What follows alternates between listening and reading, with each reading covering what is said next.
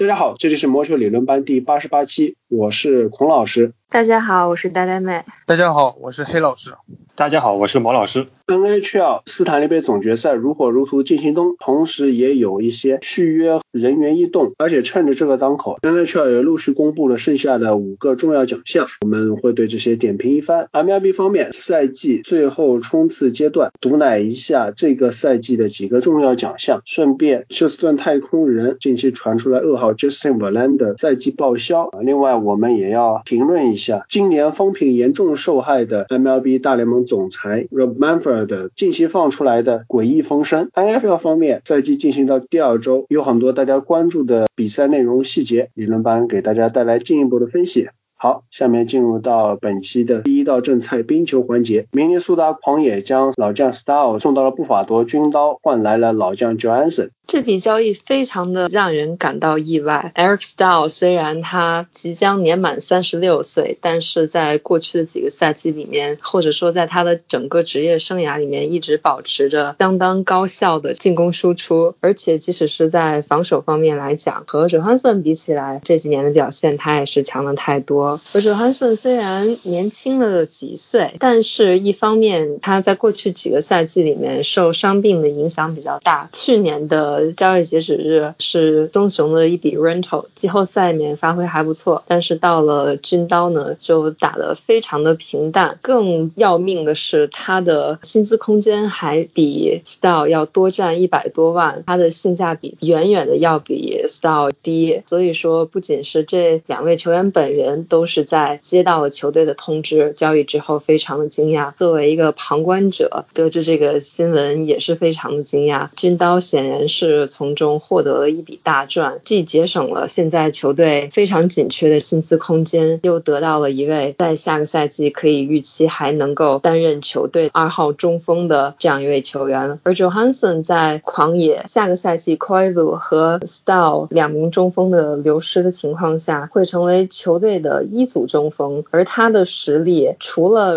如果说他的身体状态恢复之后有一定的速度优势之外，别的真的很难。他可以打一组中锋位置。如果他和 v i a l a 还有 k a p r i z o v 这样也是非常年轻有冲劲的前锋搭档的话，这会是一条非常轻、非常不占身体对抗优势的这样一组。对于狂野接下来整个舰队的方向，我个人感觉都是比较迷茫的。而军刀也是通过这样一笔交易，在逐渐挽回他们过去几年一些性价比很低的签约的损失。得到这笔交易的消息之后。大家都是感觉非常的震惊，一笔非常诡异的交易，到在最近的表现上，在个人的实力上都是要比 Johansson 要强一点的，而且到到了军刀之后，对于军刀整个球队的提升是非常大的，他的实力在，而且作为经验非常丰富的老将，也能给这支年轻的球队在想要争取更好的成绩的路上有一点点经验的帮助，而且就是让我这个最近 Fantasy 想关注 Casey Middlestad 的人，又是感觉有一点点小失望。这笔交易呢，无论是在球员的实力上，还是说薪资合同的方面，都是比较奇怪的。九元森虽然说实力啊什么方面都要相逊一筹，但是他却有着更高的工资。反正我不知道狂野是不是有什么其他方面的考虑，但是我总觉得这笔交易确实是不太正常的。下一条新闻，华盛顿首都人炒掉了教练 Reden 后，扬言要找一位有经验、能够带队在季后赛更进一步的主帅。现在他们找到新的掌舵人了，那就是前掠夺者的主帅 l a v i o l i。由于 McLellan 一早就说，一早就划定了新的主教练的范围，所以说可能成为首都人主教练的，也就是 Babcock、l a v i o l e t 以及 Gallant，最多再加上 b u d r o 这几位，最终选中了。Levelette 也是不让人意外一个，因为 Levelette 在他的执教生涯当中，就是以能够快速的让一支表现低于预期的球队恢复到应有的状态，在执教这支球队的早期就能够给球队打一剂强心针这样的效果。回顾他在飓风、飞人、掠夺者这些曾经带队打进过总决赛，甚至拿到过总冠军的执教经历里面，都是在相对早期的时候出成绩。尽管有着这种后劲。可能不足的顾虑，但是首都人现在考虑的也不是那么远的事情，就是想让球队利用好可能已经比较窄的夺冠窗口，让一个有经验的教练来调教一下球队。现在至少天分还是有的，这样一个前锋组合，再加上 Lavallette，特别是在掠夺者期间表现出的对这种后卫的使用，现在球队有着像 Carlson 这样和掠夺者 Usil 至少有一部分人认为是同级别的后卫。关于他的使用，用虽然他和 UC 还是两种打法完全不一样的进攻型的后卫，这样一个阵容可以想见，在 l e v e l e t 的执教之下，特别是他这种还是可以看到出成绩的可能性。不过有趣的是 l e v e l e t 和之前在首都人取得成功的另外一位名帅 Barry Trotz 相比，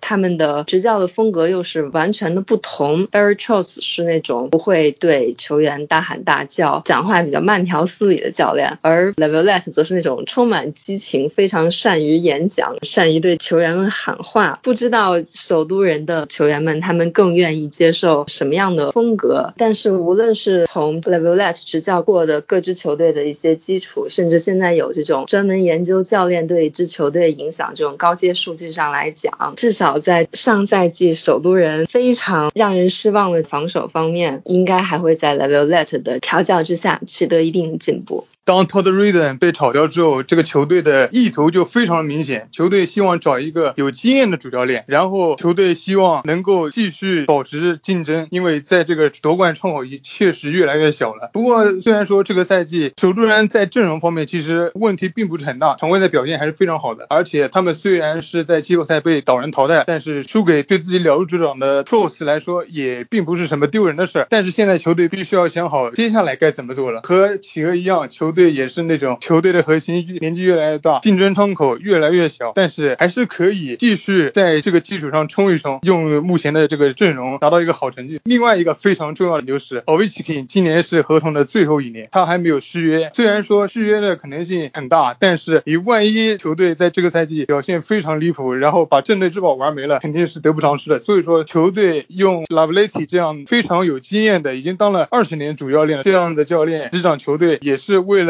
球队可以在 o v i c h i k 最后的这几年内继续去向着他们的目标发起挑战。重头部分聊聊这个赛季的奖项：最佳新人奖、最佳门将奖、最佳后卫奖以及 MVP 这四个或者说五个大奖。在我们录制节目的当天，联盟公布了最终的人选，点评一下。首先，先从最佳新人奖开始。呃，理论班其实已经讨论过很多次了，究竟是在 Queen Hughes 和 Cal m a c a 之间怎么选？联盟把这个奖项颁给了 m a c a 这件事情，作为大温球迷，自然是很上心。另一部分最上心的就是雪崩球迷了，因为最佳新人这个奖怎么说呢？不是最大的奖，但是得这个奖的机会，每个球员一辈子只有一次，所以从某种程度上来说还是挺在意的。因为这个关系，我想作为大温球迷或者雪崩球迷，这个赛季可能也有很多的讨论，到底这两个人谁究竟更配得这个奖？如果你拿低阶数据来说，作为后卫进球数、得分数，这两个人相差无几。那么我们现在有高阶数据，对不对？高阶数据比下来，X。Xgf 啊或者 xga 啊这样的数据，你听得懂听不懂的，加起来这两个人也是不相上下，或者说可能谁在这边高一点，另外一个人在那边高一点，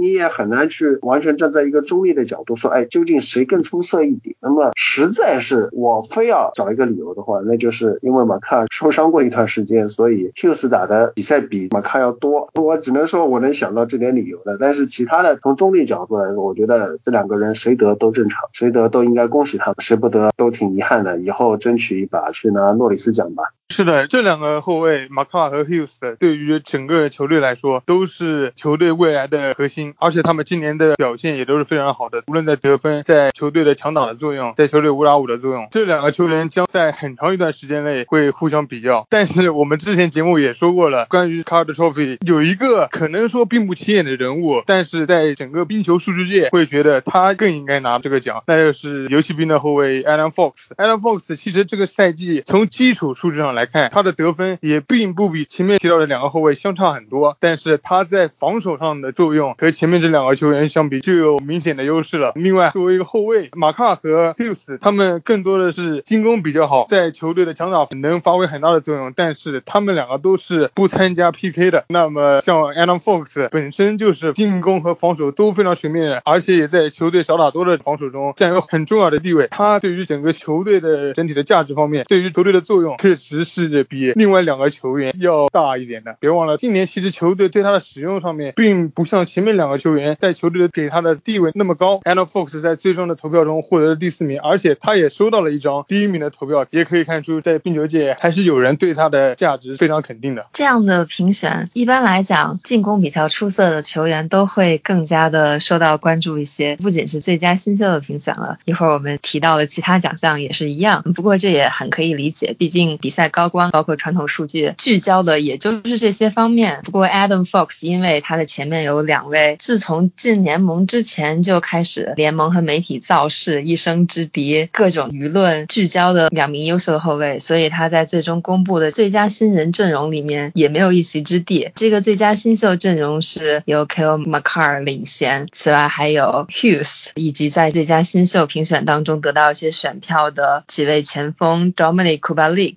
Victor Olofsson、Nick Suzuki，再加上今年有过在常规赛和季后赛的一些非常出色表现的 Elvis Merzlikins。这个最佳新秀一阵呢，也是稍有一些争议。其实也就是那几位新秀表现比较不错嘛，但是像像 Dennis g r i a n o v 特别是最近一段时间季后赛里面，我们看到原先不熟悉的朋友，现在肯定也熟悉了。他是不是也有资格进入最佳新秀一阵呢？我相信黑老师的答案肯定是是的。下一个奖项最佳门将奖 v i g i n a Trophy 得奖的是喷气机的 Hellebuck。之前我们是在节目里分析过 Hellebuck 今年的表现是如何如何的好，以及预测说估计会有很多只看胜场数的评委，其实也就是这个奖是由各位 GM 投出来的嘛，会选 Vasilevsky，但是最后的评选呢还是比较符合节目对于 Henley 的肯定啊，他得到了相当多的第一选票，以一个比较大的优势战胜了其他几位候选人 Rusk、Vasilievsky 以及 Marstrom 等人，拿到了今年的最佳门将。我甚至认为他是可以拿 MVP 的一位球员，一会儿在 MVP 这个奖的时候提一下。在各位门将当中，很显然他就是这种真的是在球队的后防漏洞比较多，靠个人能力去把一支球队带起来。最后虽然没能进入到季后赛正赛赛里面，但是如果不是他的发挥，按照我们以往这种晋级季后赛的模式，估计小飞机是进不了季后赛的。这也是我认为本次评奖里面应该是争议最小的一个吧。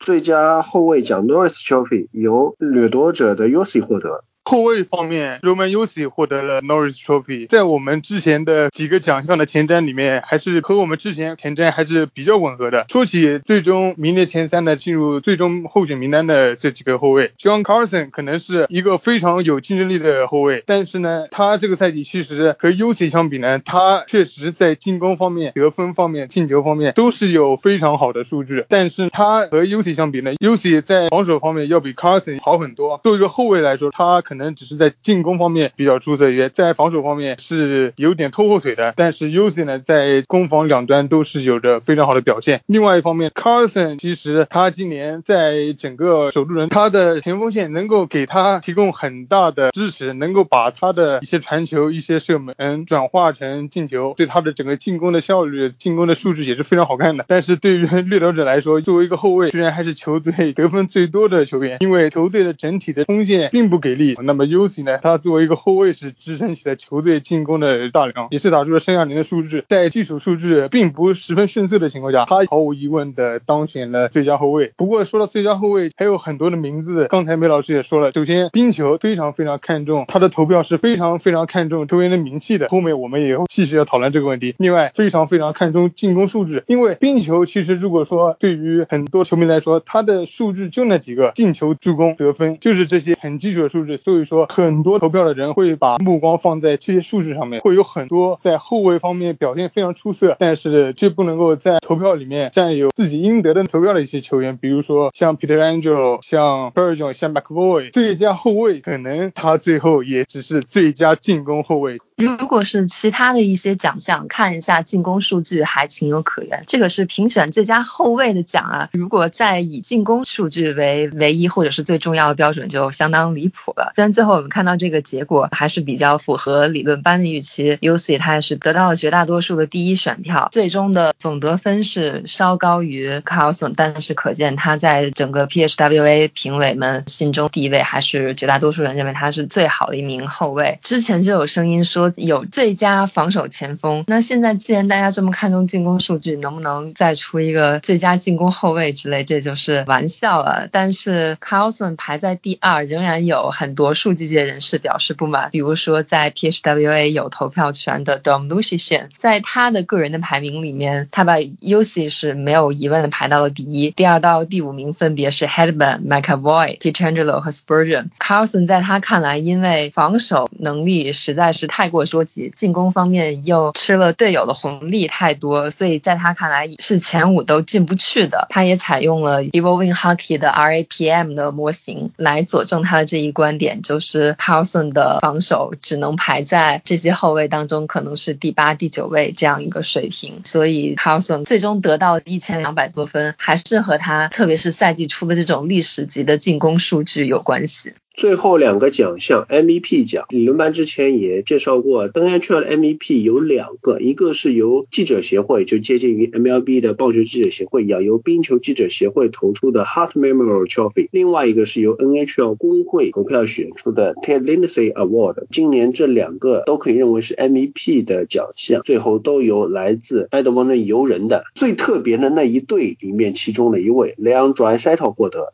之前节目的意见就是把各位 Hart Trophy 的有力竞争者都盘点了一遍，大家也是认为 McKinnon 和 Panarin 都比较有资格获得这个奖。最后 Draisaitl 得奖也算意料之中吧，毕竟得分比较多。今年如果有什么进步最快球员奖之类的，我是很愿意给到 Draisaitl 的。但是作为 MVP，既然联盟已经有了一系列和刷分相关的奖项，那么就除了这些奖项之外，MVP 要考虑。就是他对于整个球队的作用，那么我还是比较简单粗暴的认为，看他对于一个球队这种胜场的贡献。当然，我们可以根据不同的模型来计算，有很多不同的标准。但是呢 h e l l e b u c k 就是我认为的对于球队最为重要的。如果按照 GSVA 模型的话，他应该给球队贡献了四点六胜以上，超出了这些前锋对于球队的贡献。但是这项运动当中又非常的 看重进攻能。力，毕竟高光集锦就是这些，可能守门员不是那么令人重视。即使如此，Draisaitl 他也仅仅就是进球得分非常之多。虽然他今年也不能说他是抱了麦奇王的大腿，毕竟和往年不一样的是，他们今年搭档也不算很多。但是在 GSVA、WAR 或者是 XWAR 等等这些把防守都要考量进去的模型里面，Drysettle 就是很明显的不占优势。就即使不看这些具体的。数字想一想是谁对于整支球队的影响最大？是谁球队有他没他完全就是两样。我觉得看了这一个赛季各支球队的走向，也应该会觉得 McKinnon 他这种队友都受伤，然后一己之力带队；Panarin 这种球队有了他，瞬间就虽然最后结果可能不是那么好吧，但是他就是球队的不可或缺的核心这种价值。特别是考虑到 McKinnon 之前就有过这样比较尴尬的。陪跑经历的话，今年又来这么一次，我是格外的对 McKinnon 感到可惜。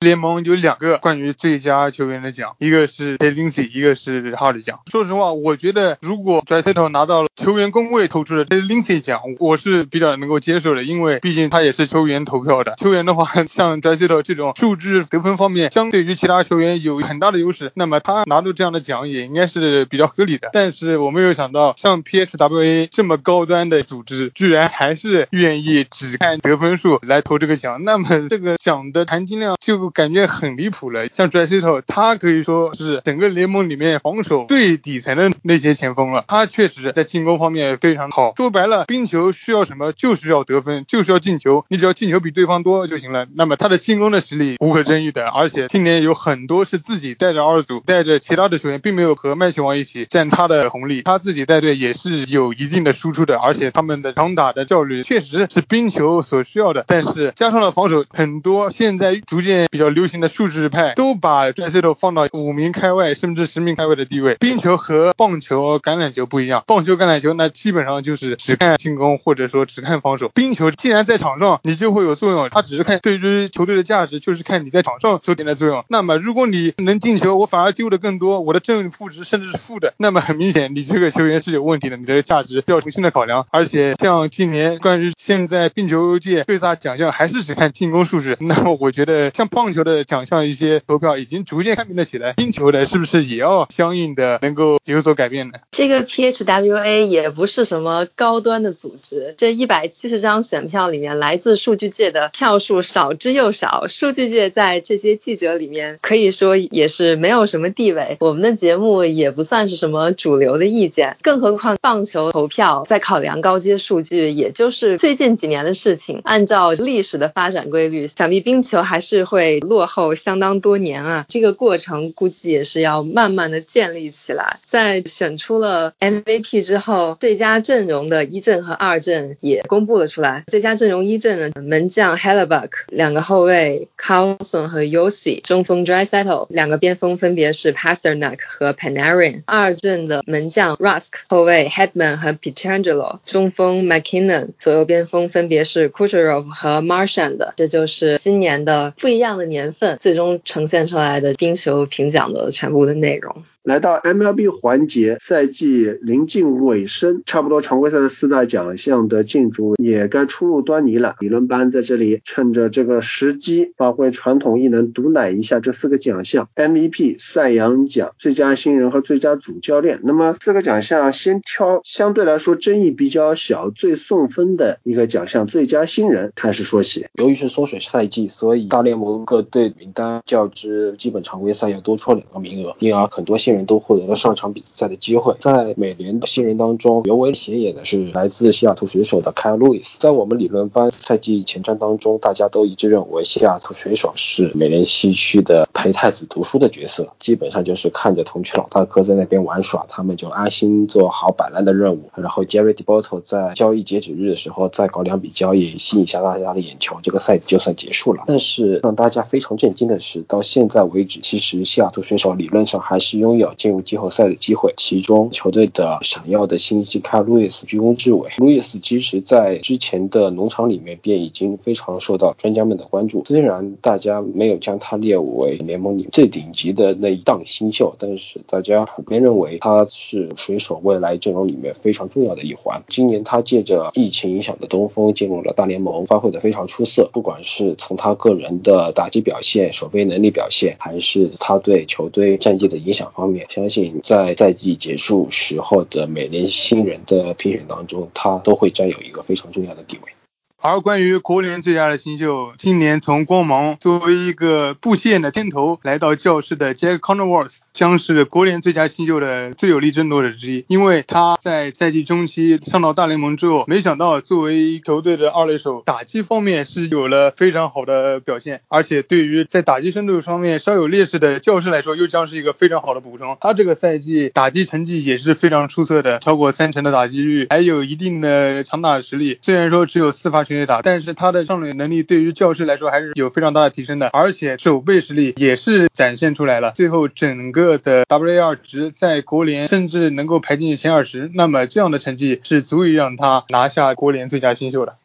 MVP 我觉得就比较难顶了，赛季比较短，有些球员短期内爆发一下，在这两个月里面刷的数据很漂亮。另一方面，赛季短以后，大家互相之间也拉不开差距，就导致整个赛季进行到目前为止，可能无论是美联也好，还是国联也好，互相之间比较接近的球员就非常多，尤其国联可能更难选一点。那么我们先挑稍微容易说一点的美联。其实这个赛季每年的 MVP 奖项竞逐的人选也非常多，就像坦帕湾光芒阵中的 Brandon Lowe，其实也是非常有能力可以进入这个位置的。不过，不管是从个人表现还是球队总体发挥来看，来自芝加哥白袜的古巴双子星 Jose Abreu 和 Tim Anderson，他们是可以就每年 MVP 这个奖项一争高下的角色。先谈 Jose Abreu，他可谓是白袜阵中的主炮，他即便是在这个休赛期跟球队续下合约以后，新赛季他的火力丝毫没有减少。作为球队的中心棒子，他稳定的为球队贡献着非常充沛的活力。借此，白袜也是靠着以 Abreu 为核心的中心棒次的恐怖火力，得以稳稳的在美联中区坐稳榜首的位置。而且一度以骄人的战绩，曾经排到了美联第一的位置。到目前为止的话，他们依然是有机会冲击美联冠军的宝座。不过，相较于 Abreu 的长打表现，其实 Tim Anderson 不管是打击率也好，作为首棒打者，他非常出色的履行了他的职责。值得一提的是，作为上个赛季的打击王，这个赛季 Tim Anderson 他的打击率依然是非常稳定在每年的前列。到目前为止，他依然在和纽约洋基的 DJ LeMahieu 争夺这个赛季的联盟打击王。如果说他这个赛季也可以蝉联打击王的话，那他也会书写一段属于自己的历史。而且值得一提的是，白袜在 Tim Anderson 在不在场，本赛季球队的胜率是大相径庭。只要 Tim Anderson 在场，白袜的胜率就会会比他缺席的时候大很多。从这个角度来看，也可以看出 Tim Anderson 作为球队攻势的发动机对白袜整支球队的作用。综上，从美联整体球队来看，显然这个赛季让大家最眼前一亮的就是芝加哥白袜。白袜里面的话最出挑的两位球星就是这两位，所以我相信作为专家在赛季结束后的评选当中，肯定是这两位会在各位专家心中有足够的分量。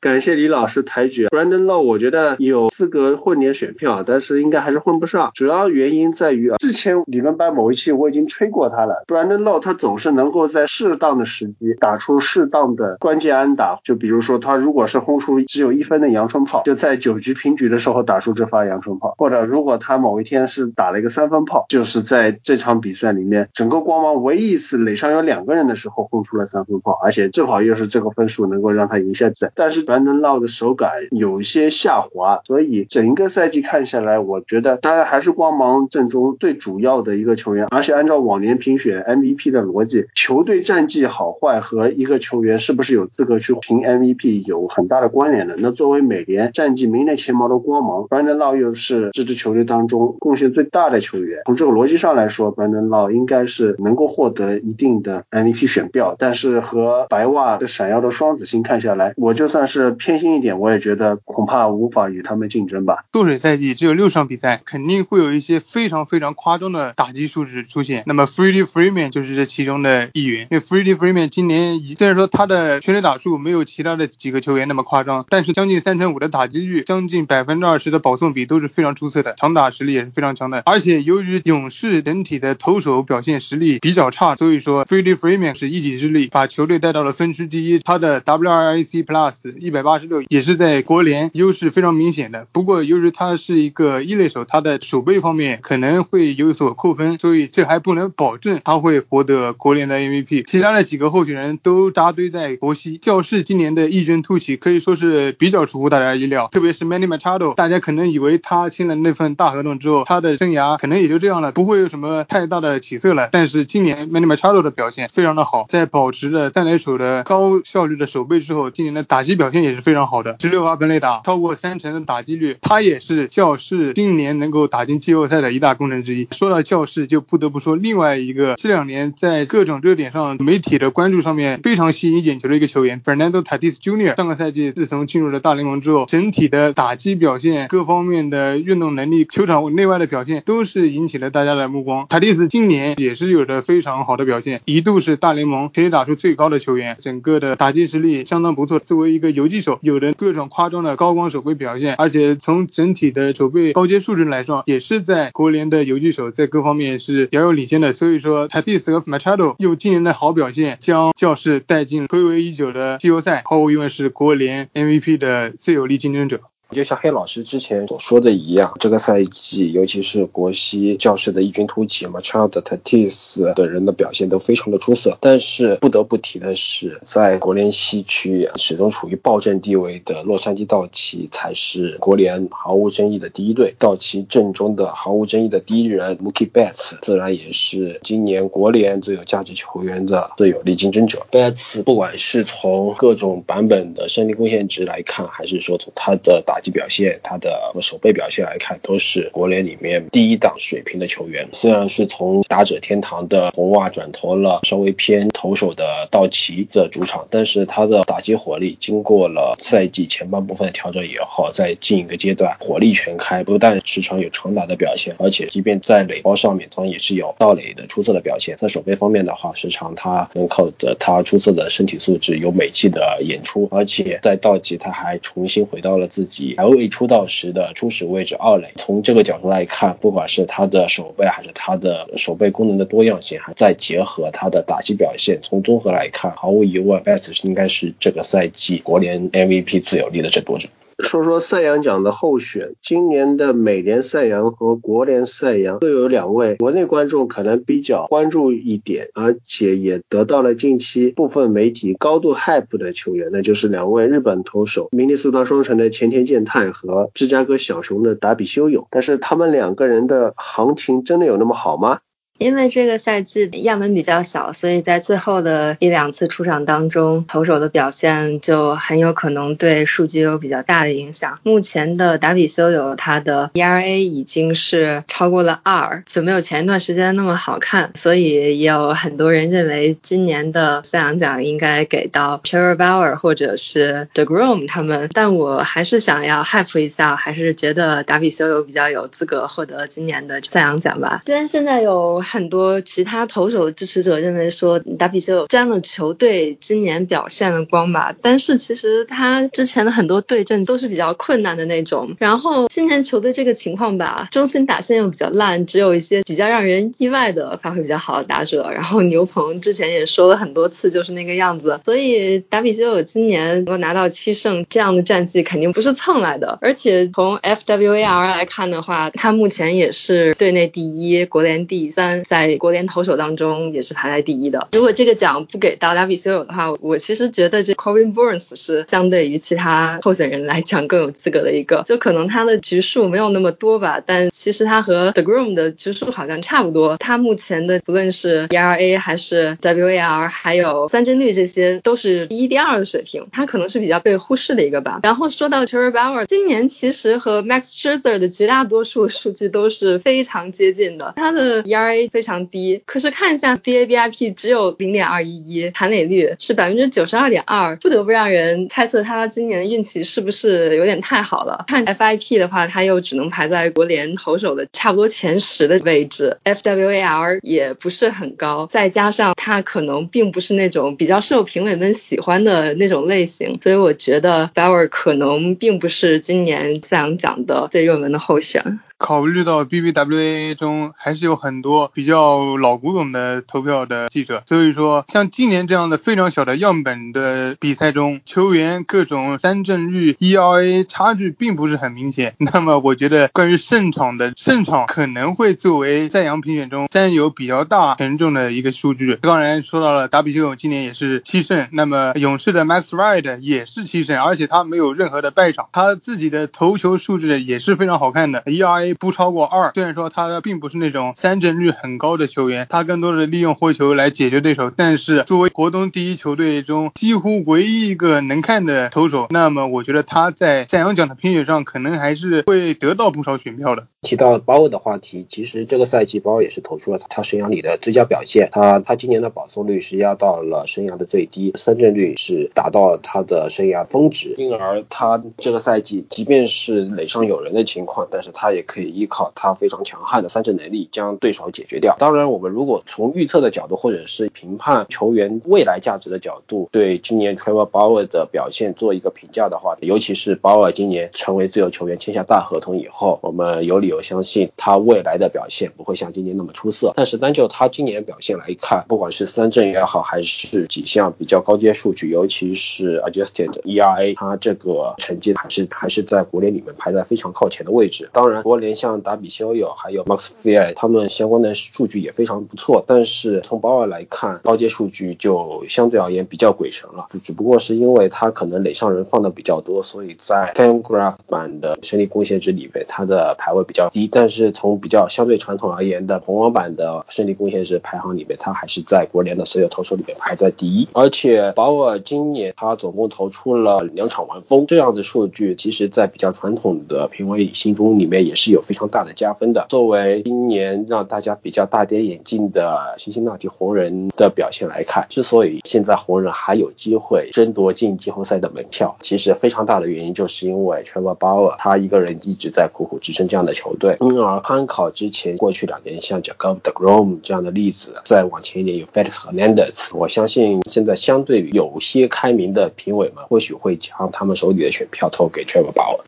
回到美联，如果说达比修有争夺今年国联赛两有理有据，能找到各方面的支撑点，前田健太相对来说就可能要差一点。大家很多的注意力都是放在他之前有一场几乎有一场完全比赛，而但是总体来说前田的统治力并不像达比修有在国联中区那样做到的那么出色。而且美联中区也有其他非常优秀的投手，比如说明明还在争夺季后赛，还能在季中交易大限前卖投手的。克利夫兰印第安人 j a m Bieber 也在这个短赛季投出了他的生涯年表现。和国联的各个投手之间差距不大的情况相比，美联这边兼贝贝就显得有点一枝独秀了。无论是比各种基础数据，像 ERA、像三振比这样的数据，或者是说无聊的胜投，兼贝贝都是在美联投手方面优势都是非常明显的。而且他本赛季对于球队的贡献非常大，一方面他能够吃下很多的局数，这对于球队来说是非常有帮助的。可以预见到在季后赛中有了他出场，印第安人的获胜的几率还是非常大的。兼贝贝其实一直是我非常喜欢的投手。也没想到他今年的成绩会有这么夸张，ERA 只有一点七四，而且今年甚至有将近十四的每九十三阵。开赛的前几场比赛接连打破关于三阵的记录。当然，可能说先贝贝，因为他是一个在中区的投手，中区整体的环境可能对于投手来说有一方面的优势。毕竟我们看到之前好几个选手都是在中区的，但是无论是从红网还是 Fangraphs WAR 值上来看，先贝贝在美联投手中优势。还是相当大的。那么赛扬奖对于他来说，基本上是已是囊中之物了。最佳主教练奖这个奖项，其实是在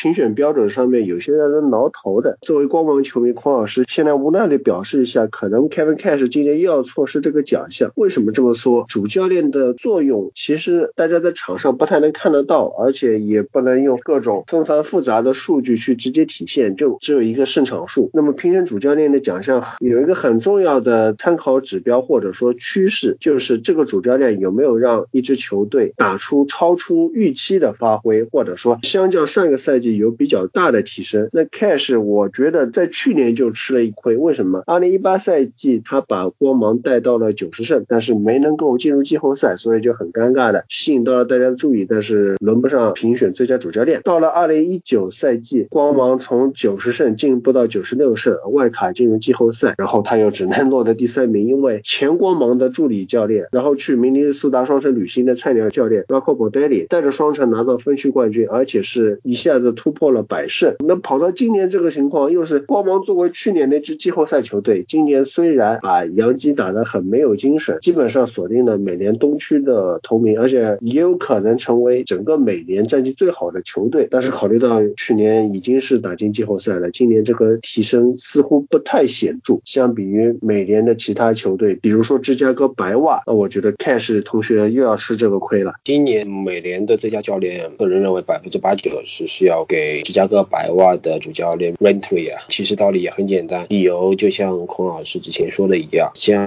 Kevin Cash 一个都不符合的条件，其实 Renteria 一条一条都非常符合。去年白袜战绩比较糟糕，没有进季后赛，然后管理层做了补强，球队里面在新赛季也有年轻人闪光，球队的发挥整体的表现也超出了预期，从之前的美中第三一下子变成了美中冠军，而且还有可能挑战美联冠军的战绩。评委的眼中显然是这个赛季 Renteria 的表现给球队带来了一个非常大的提升。当然，具体是不是有那么大提升呢？这个就是见仁见智的问题。不过从评委们评选的角度来看，显然他们是这么认为的。其实我早就说过，白袜今年能够取得好成绩是可以预见的，毕竟球队在阵容方面明显的增强，而且同居同行又给机会，所以说白瓦取得好的成绩，一方面确实球队表现是非常好，另外一方面可能说教练参与其中的教练给予的提升并不算大。如果是我的话，我今年的最佳教练，我觉得还会给到运动家的主教练鲍梅尔文。今年很明显，鲍梅尔文带领运动家终于把太空人从美西第一的宝座上挤了下去，而且运动家今年确实有着非常好的表现，相对于上个赛季的外卡，这个成绩也是更进了一步，而且也是有机会争夺美联第一的宝座。从运动家看来，因为运动家和其他的企业球队相比，在阵容上可能因为理念的问题，球队在球员方面能够给他们的支持是比较有限的。但是没有人能把他们都发挥到极致，取得了这样好的成绩，我觉得他可能会继上上个赛季之后再一次拿到这个奖项。国联这边教士成绩在各方面都确实是非常的火，球队也回到了季后赛的行列中。他们的主教练 Tingle 无疑是国联最佳教练奖项的最有力的争夺者，而且今年他对于打线的使用上，能够让一些球员打出了可以说是超出预期的表现，那么他还是功不可没的。hype 完了各路奖项的候选人，我们来发个背报。休斯顿太空人王牌投手，去年的美联赛扬奖得主 Justin v e l a n d e r 在这个赛季只投了一场揭幕战后便高挂免战牌。之前一直说，哎呀，我这个伤能好的，我这个赛季能回来。但是临在这个节骨眼上，Justin v e l a n d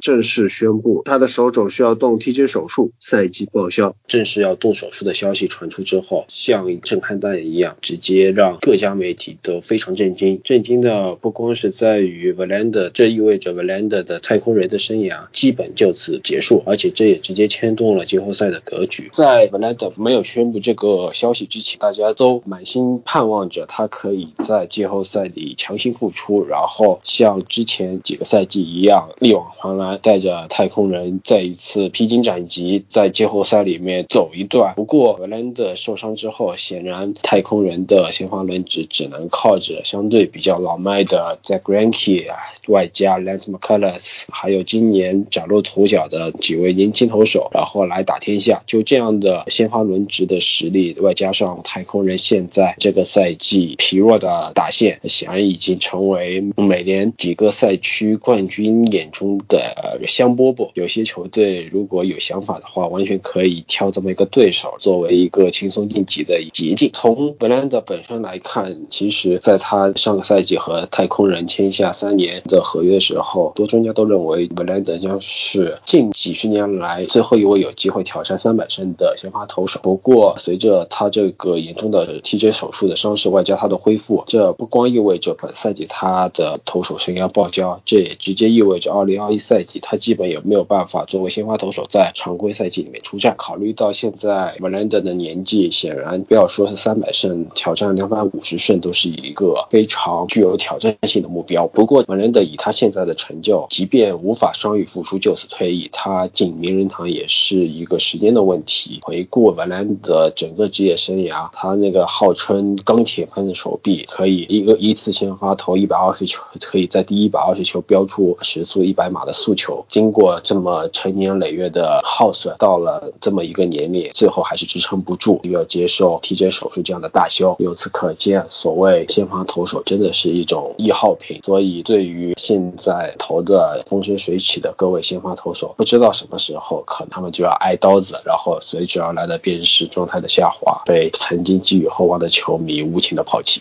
另外一条八卦，最近 Rob Manfred 抛出风声说，哎，我们这个赛季是扩招季后赛，对不对？那我们下个赛季也扩招，这样好不好呢？此言一出，引发轩然大波，几乎所有主要的棒球媒体、有名有姓的棒球作者、评论家都纷纷撰文，对 Manfred 的这一言论表示严厉的谴责。那理论班好像也不能免俗，所以我们跟着谴责一下。棒球是一项非常传统的项目，让他在这么短的时间内做出这么大的改变，那显然无论是球队还是各种媒体都是接受不了的。虽然对我来说，我的主队可能会在这样的如果今后的比赛中都采用这样的模式，那么可能会在这种赛制中获利。但是我也觉得这样子的赛制对于整个的棒球、整个 MLB 的影响是非常大的。各个分区的冠军原本非常大的优势，顿时化为乌有。棒球毕竟是一个运气程度比较高的比赛，如果真的打。十六个队进季后赛，那么每年可能都会有黑八的情况。对于好不容易夺得联盟冠军的球队来说，将是非常难以接受的。其实从今年的缩水版季后赛里面已经可以看到，像休斯顿太空人这一样混吃等死都可以混进季后赛的球队，如这个例子已经放在这里了。如果真的是要把这个所谓十六支球队进季后赛的方案付诸实施的话，那显然不要说七三一的交易大线，各支球队会不会就彻底按兵不？动，这个直接影响就是可谓甚至是九月甚至是八月中下旬的整个常规赛的观赏程度。像洛杉矶道奇这样分区巨无霸，说不定从九月初都已经开始可以休养生息。十六支球队进季后赛，很有可能是从八月中旬开始。对于那些一些分区强队，他们的所谓常规赛都已经失去了意义，赛的观赏程度连带着整个联盟的关注度，不可避免的会因之而下降，所产生的连锁反应对于与。MLB 这个联盟的未来发展前景都是会产生不可估量的非常负面的影响。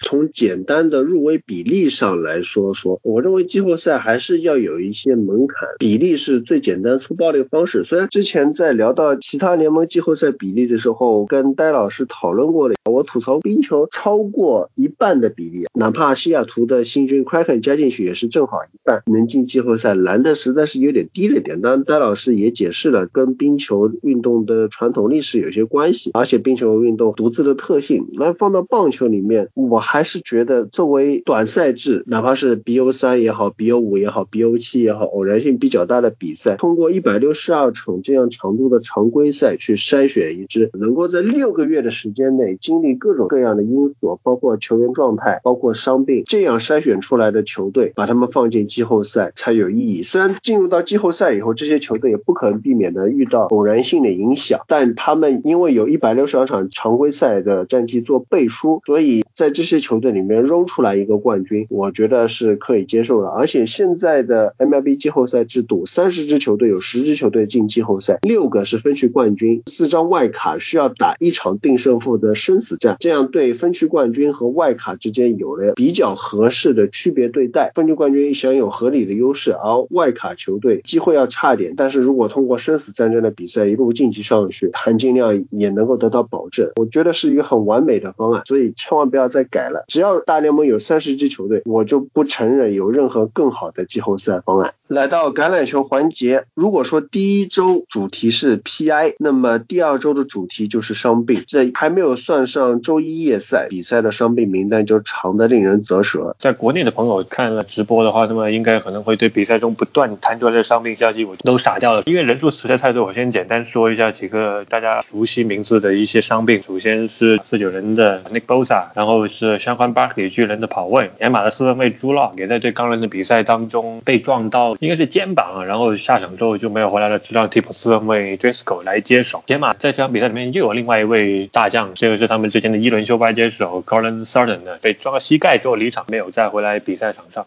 打到下午的时候呢，联盟去年打得非常爆炸的跑位配爆的 Christian McCarthy 啊，也是没有能够逃脱伤病潮。其他的一些名字啊比较熟悉的，像包龙宫的外接手 Devante Adams、乌鸦脚位 t a v o n Young，还有四九人的两个进攻端的球员 Raheem Mostert 跑位。以及他们的四分卫 Jimmy Garoppolo，喷气机还有另外一位新秀外接手 Perriman 也受伤了，所以说第一周伤病潮惨不忍睹啊。另外是在下午场的时候，闪电本来原来是没有打算让 Justin Herbert 首发的，但是没有想到是 Tyra Taylor 在赛前说突然感到胸部发硬，所以没有办法，闪电只能让 Justin Herbert 首发。剩下一些防守主角，可能一些不太常关注的位置吧，像维京人的明星线位 Anthony Barr 也是因为肩膀受伤下场。猎鹰这边进攻截锋 Caleb McGarry 也是扭到了膝盖下场。另外一个德州人的外接手 Will Fuller 好像是拉伤拉到了大腿，被迫下场。可能熟悉球员里面，可能大概将近有二十位在第二次比赛里面是受伤下场。挑一个比较有意思的比赛，亚特兰大猎鹰对达拉斯牛仔这个比赛，看看到半场的时候，又是 Dak Prescott 的梗在漫天飞了。我也做了一个表情，Dak Prescott 被猎鹰的冲船逼的吊球，配上了熟悉的台词啊，我的五千万啊！但是没想到这个比赛最后牛仔翻盘了，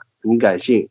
说句实话，其实这场比赛前三节真的是猎鹰完完全全掌控着比赛，而且是你看不出牛仔有任何可以翻盘的迹象。我打这么一个比方，牛仔上半场或者前三节进攻有多么的糟糕。假如你是 Fantasy 玩家的话，我在两三年之后一度看到 DePrisco Fantasy 的分数是负值的，那你就可想而知，在牛仔的进攻在曾经一段时间里面是有多么的糟糕。而且中间也传出个消息，DePrisco 是被撞下场，一度是甚至让 Andy Dalton 来接手，但是后来。没事回到了场上，就继续后面的名场面。这下比分赛后真的吓到很多人。猎鹰上半场结束的时候呢是二十九比十领先，打到第三节之后呢，虽然猎鹰的进攻又和以前一样，上半场领先很多之后，下下半场又开始保守，但问题是第三节打完的时候，猎鹰还是领先二十九比二十四。那么在看到自己的老本钱快要吃光的时候呢，其实猎鹰的第四节一上来也是开始醒过来啊，继续找分找回来。第四节其实一上来他们就先拿下了十分，先是。B r a s o g a r 接球搭阵，再加上韩国踢球手呃 Yang Hu Ku 巨鹰号，我没记错应该是这样翻的，重新把分差拉回到了十五分啊。但是没有想到猎鹰就是在最后这么四分钟的时候啊，猎鹰在领先十五分的时候又一次的崩盘。先是只剩下五分钟的时候 d a l l a s h a 先完成了一个接球达阵，拆球之后牛仔又通过一波非常成功的防守把球先要回来之后呢，在比赛过了两分钟报时暂停的时候呢，靠 d e p r e s c a 的一马拱拿下了另外一个达阵，那个达阵。打完之后，牛仔是落后两分的。这个时候的名场面就出现了，牛仔只能选择 onside kick 赌博踢的方式来把球权要回来。结果没想到呢，刚刚从公羊接下来的明星踢球手 Greg Zuerlein 呢，就非常巧妙的方式，他在开球时候没有用球架，而是把橄榄球侧着摆在地上，然后呢，就像踢足球传出的一个脚法，就轻轻的把球向前推。其实这个球说实话推的相当的慢，但是但这滚动的轨迹还相当的规则，就真的像一个足球那样慢慢慢慢的向石马线。的方向滚去，猎鹰特勤组在这个球过十码之前，他们都有机会提前把这个球摘下来，不让牛仔拿到。因为在开球时候，防守方是可以在任何时候去接触踢球的，但他们没有这样做，而是当那个球慢慢慢慢的滚过了十码线之后，然后他们也没有那个及时反应过来要去抢球，所以呢就被牛仔突了一下哈，就抢到这个赌博踢了。之后牛仔也靠着两波非常漂亮的长传杀进了任意球射程里面，然后 Greg's line 最后一刻相当轻松，对他来说非常简单的。是十六码任意球，然后就这样的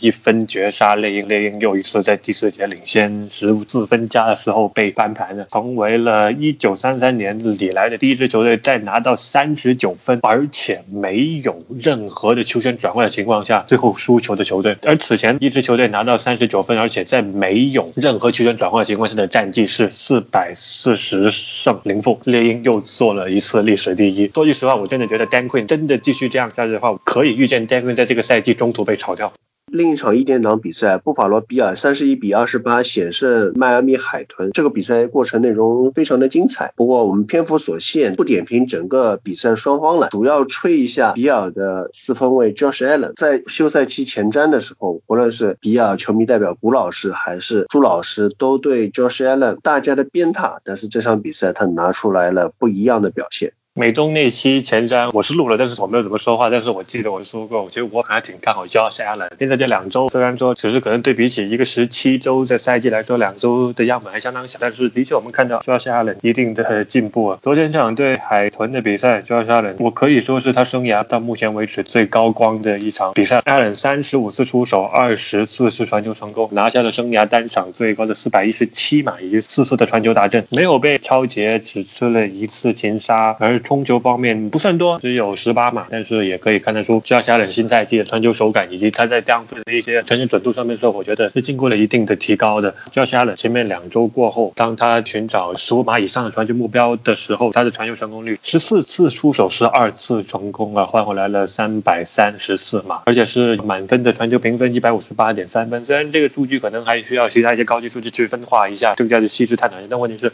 简单路远来说，Josh Allen 有着相当成熟的进步。Josh Allen 前面两年生涯的十五码以上一些长传的数据是只有三十二点八的成功率，达阵和超接比是十一和十四，只有五十六的传球评分。简单的对比一下，这个赛季两个星期十五码以上十四传十二中，八十五点七的成功率，再对不起前面两年的三十二点八的成功率，就可以看得出战术的进步是有多么大。另外一个方面，教练 Double 也想出了一些更加好使用 Josh Allen 的方法吧。又来到焦点之战，只要是海盗的比赛，现在都是焦点之战。下午场的比赛，海盗本赛季的第一个主场比赛中，三十一比十七击败了桥水领衔的黑豹，赢得了这场同区内战。Tom Brady 的成绩：三十五传二十三中，二百十七码，平均每次六点二码，一达阵一超节。ESPN 的四分位评分五十三点九，传球评分八十点三，可以说不咸不淡的数据。相比上场比赛来说，很多球迷就讨论了：哎，Brady 是不是感染了海盗？的传统一能一达阵一超节的比例，如果我们从比赛内容来看的话，其实这场比赛海盗的进攻有很大的进步，尤其是 Brady 与 Mike Evans 的连线，大家心心念念的有接球武器了，Brady 可以被激活了，确实如此。Mike Evans 就是 Brady 的 Go To Guy，传这二百十七码里面一百零四码是 Evans 传的，传球七十次，接球七次，一达阵，而且包括一次五十码长传的 Big Play。另外像 Justin Watson 也是发挥出色。传三次接到两次就有四十八码。另外像 Leonard f o r d e t 也是十二次冲球跑出来一百零三码，达到两个达阵，包括一个最后杀死比赛的长途奔袭达阵。海盗进攻组这场比赛传跑平衡方面是做的非常好的。不过我要强调的一点是，其实这场比赛真正 carry 球队的还是海盗的防守组，尤其是他们制造了黑豹的四次失误，包括两次吊球和两次超节，而且。这些制造失误，极大的让海盗在上半场获得了几次非常好的进攻位置，这也为他们能够二十一比零半场领先奠定了一个基础。海盗主场对黑豹这场比赛，可能赛前大家都预测应该是一场比较轻松的比赛嘛，因为考虑到黑豹六个阶段基本上都把可以扔的人全部都扔掉了，黑豹也是进入重建的过程。就这场就上半场来说，对海盗来说打得相当好，二十一比零领先，但是没有想到是下半场突然就又不会传球进攻了。上上下半场海盗的传球表现是这样的，Brady 上半场一百九十八码，而到下半场，Brady 只传了十九码，第三节是五码，第四节是十四码，或者说整个传球的或者进攻的 game plan 就这样，可能当大幅领先的时候，就也不让 Brady 去做更多的一个传球尝试。然后是我们看到下半场有很多像 f o r n e t 去冲球的影子，包括下半场 f o r n e t 在第四节最后那个 play 的长距离冲球达阵解决比赛。可能海盗现在进攻组的伤病也有一点，毕竟 Chris Carver 上星期正在脑震荡恢复过程的这场比赛，我们看到 Mike Evans 就再次站出来成为了在最外侧那个大外线。Brady 整场球和他的连线也比较成功，十一次连线了。Evans 每次接球的 EPA 高达零点八二。而整个防守组来说，我觉得海盗防守组接打相当成功。以 EPA 来计算的防守组数据的话，上星期海盗的防守组应该是排在联盟前十的。而这个星期，我觉得我还没看到数据，但是这个星期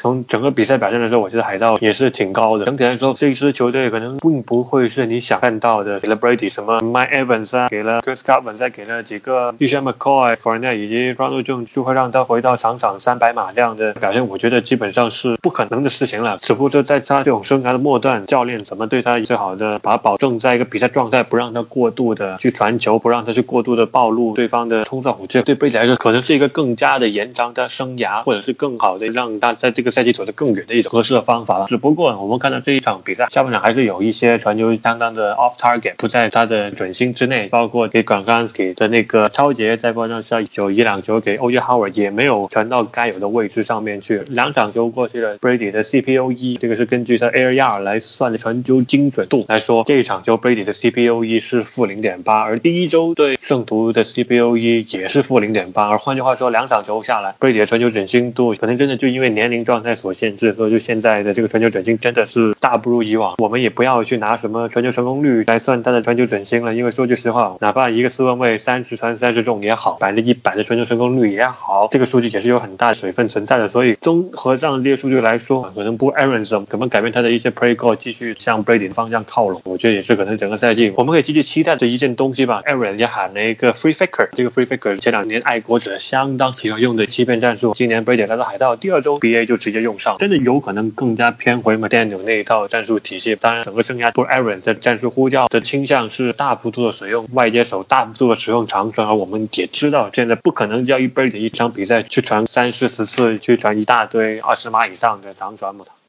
来说说年轻人，杰克逊维尔美洲虎与田纳西泰坦的比赛打得很有精神，最后泰坦是以三十三比三十一个飞狗的分差险胜。但是在比赛进行到第四节的时候，美洲虎小猴子四分卫 Minshew 一个追平达阵，把比赛拖到了三十比三十平。那么这场比赛考虑到泰坦的四分卫 Tanny Hill，上个赛季我们已经 hype 过了，在 CPUE 啊 EPA 这样的高阶数据方面，他是历史级别的表现的。这场比赛他同样刷出了历史级别的表现，所以明秀能够与他势均力敌，这场比赛堪称是第二周的一场神仙打架之战了。很多数据排名我还没看到，从昨天这样的算法来看，我觉得 Tannehill 应该会在第二周结束之后，他会排在 Dakota 体系里面的第一。对我知道第一场对野马他打的不怎么样，但是这场球他打的真的是相当好。这场球 Tannehill 先说普通数据吧，二十四次出手，十八次成功，二百三十九码，四次传传球。达阵就是简单数据，而换成高阶数据，Per Play 的 EPA 高达零点七六。我给大家打个比方，这个零点七六有多高？那么 Home 在揭幕战对德州人的那场球的 EPA Per Play 是零点四八，已经是他生涯第二高的 EPA Per Play 的比赛了。而你而这一场球 t a n n e Hill 是直接蹦到了零点七六，所以你就可以想一下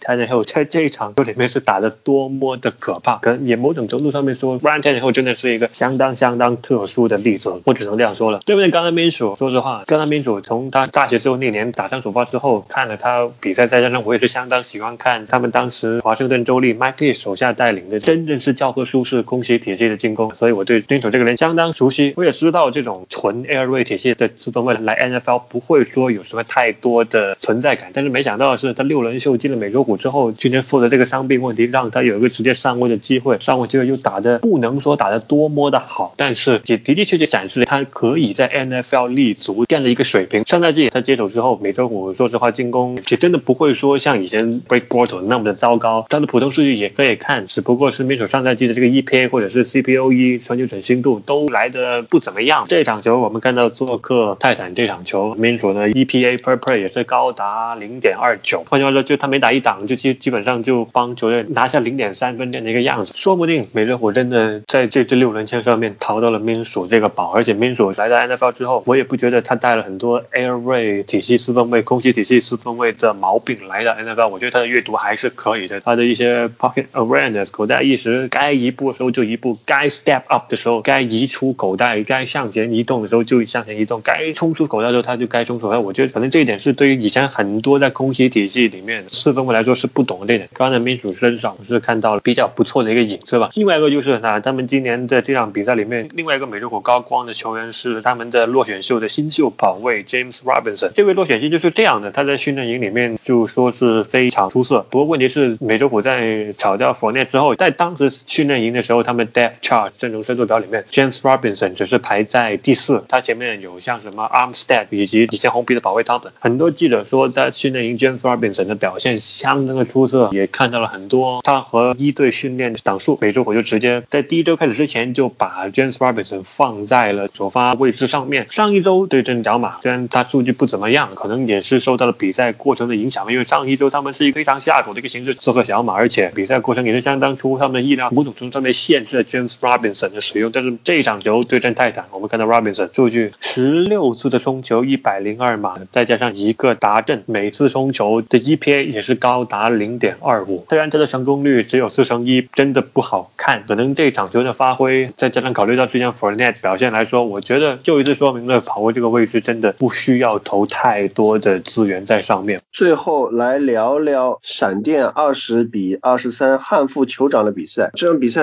从过程来说，让大家吓一跳。什么？酋长在新赛季第二周就差点输球，而且输给的是上了新秀的闪电。其实全世界都不知道这场就会是 Justin Herbert 首发啊，就是也回到我们节目刚开始说的伤病潮。Justin Herbert 这个星期可以首发，也是因为 Tyrod Taylor 的突然受伤而导致的。首先，很多人在选 Justin Herbert 之前都说了，这个家伙能不能适应在 NFL 的进攻体系，而且能不值得这么高五号签的顺位来去选他？因为说实话，他在最后一年在俄勒冈打的真的不怎么样，而且他的师兄从俄勒冈出来的 Mariota 在联盟这几年的表现是什么样子，我们也有目共睹了。所以可能大家都对 Pac-12 出来的四分卫，尤其是这种相当体系的四分卫，俄勒冈毕竟这么多年都是一套非常偏重短传加阅读选项的一套进攻体系。这种阅读选项进攻在 NFL 基本上是没有几支球队会玩，除了我们看到去年的乌鸦和现在的爱国者，也是偏这条路去走嘛。就是就是这种完完全全阅读选项的体系进攻，在 NFL 是不可能看到的。这场首发下来，我们都不知道，突然就吓了一跳。哈尔本能不能突然适应这种突如其来的变数？其实我们在赛季开始之前，我们也一直在说，Justin Herbert 哪一周可以首发？我们大家都觉得可能起码要过了第八、第九周吧，可能真的整个 Tyrod Taylor 撑不住，打的真的太烂的时候，才把他放在首发。大家都知道，Justin Herbert 不是一个在第一个星期就 ready 的信就四分卫，但是没有想到是是这场第二周对阵还是卫冕冠军酋长，他打的眼前一亮。出场比赛第一、第二节，真的他的口袋意识我觉得相当不错吧，也是拖拖步传球姿势，该出手的时候，包括 anticipation 以及 points 都应有尽有。我都看到一个真真正正值得是一个在五号先选的四分卫。只不过问题是，作为他这种新秀来说，一场比赛里面还是有几个值得他关注的问题。一个是他出口袋补两个时候，他太过激进了吧？啊，经常喜欢出口袋这种 black play 的时候，就做一些吓人的反方向的传球，其实经常是可能看错后场一些欺骗式的防守布置，然后是导致他超节的发生。第四节的时候，他也发生了记错 play ball，在交地的时候他转错了方向，然后让本该接球的 a c k l e r 没有接到球，然后导致那个三档是没有打成。只不过说句实话，对这种突然要被赶鸭子上架首发的四分卫来说，第一场就打得这么高光，我觉得相当可以了。这场球的高阶数据也真的很好看。二本整场比赛下来来打了四十二档，他的 EPA 每一档的数值是零点一六，而对面 Patrick Mahomes 这一场，觉得 EPA per play 的数据只有零点一五。换句话说，两个人的 EPA per play 是一模一样，而且这场就 Herbert 的传球准心相当准，三的 CPOE 值，而对面 Patrick Mahomes 这这场球是负十点九，可以看得出 Justin Herbert 这场球有多么的高光。比赛录像 RTT Two 之类的东西，暂时还没有办法对他阅读啊或者战术选择上面去更多的观察，但是说不定闪电就此让 Justin Herbert 打下去，就不会再让他回来了。当然，这一周最精彩的比赛，虽然我们现在录节目的时候还没看到周一夜赛，但我大胆的下这个结论：第二周最精彩的比赛就是周日夜赛，爱国者客场挑战海鹰。不过这场比赛呢是交给喵老师的晨赛早自习节目来 cover，所以我们这里就不多说了。大家可以关注预计在北京时间二十六日周六出的第二周的晨赛早自习节目。好，以上就是本期的魔球理论班，我们下期再见，拜拜。